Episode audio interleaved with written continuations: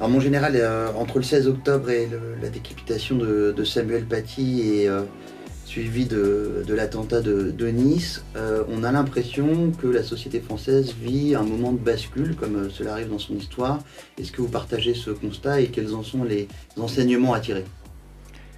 Oui, évidemment, ce sont deux symboles qui ont été attaqués de notre pays, voire de notre civilisation, au travers de ce professeur et euh, de ces chrétiens dans leur, Église.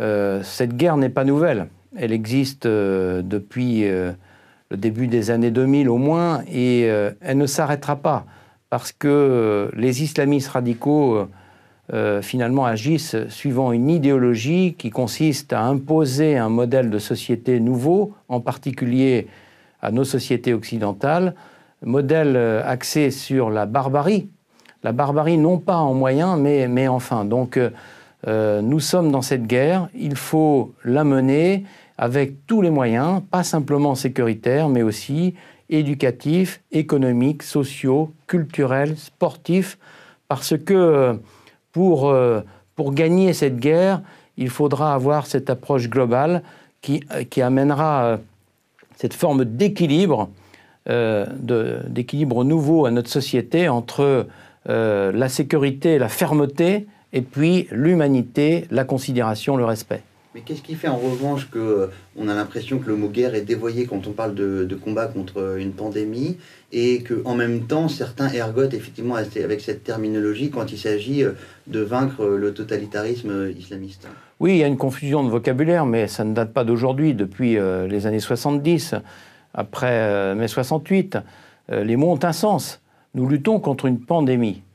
Euh, le couvre-feu, euh, je connais ce que c'est euh, au plan militaire, c'est un confinement nocturne. Il faut retrouver le sens des mots. En revanche, nous avons un combat à mener contre l'islam radical et eux sont en guerre comme nous, contre nous. Ça, ça, sera une guerre, une véritable guerre.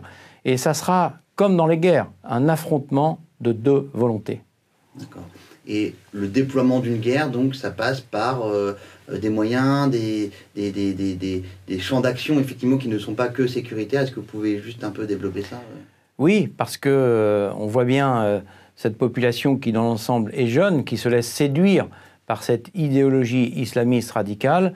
Eh bien, si cette population est de nouveau considérée, si elle a un emploi, si elle est élevée éduquées dans l'amour de la France, euh, et, si euh, socialement elles se sont intégrées, respectées, euh, je crois qu'on trouvera une, solution, cet équilibre que j'appelle de mes voeux. Sinon, la simple solution sécuritaire, le simple fait d'être plus ferme ne résoudra pas les, les maux à la racine. C'est ça qu'il faut comprendre. Donc c'est bien beaucoup plus de fermeté, mais aussi beaucoup plus d'humanité.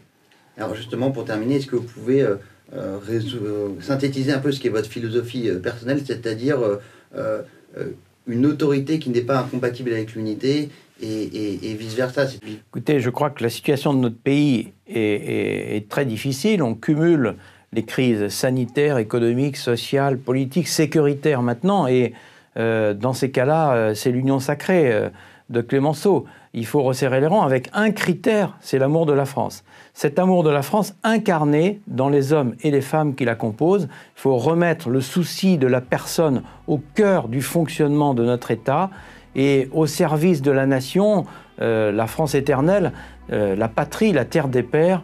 C'est ça que j'essaie de transmettre à partir de ce que j'ai vécu dans l'armée et de ces trois années dans le monde civil. Et c'est pour ça que j'ai écrit ce livre, L'équilibre est un courage, parce que c'est dans l'équilibre et pas dans l'excès, dans cet équilibre entre les droits et les devoirs, entre ceux qui gouvernent et ceux qui exécutent, entre la fermeté et l'humanité, c'est dans cet équilibre qui va nécessiter beaucoup de courage qu'on pourra réconcilier les Français avec eux-mêmes.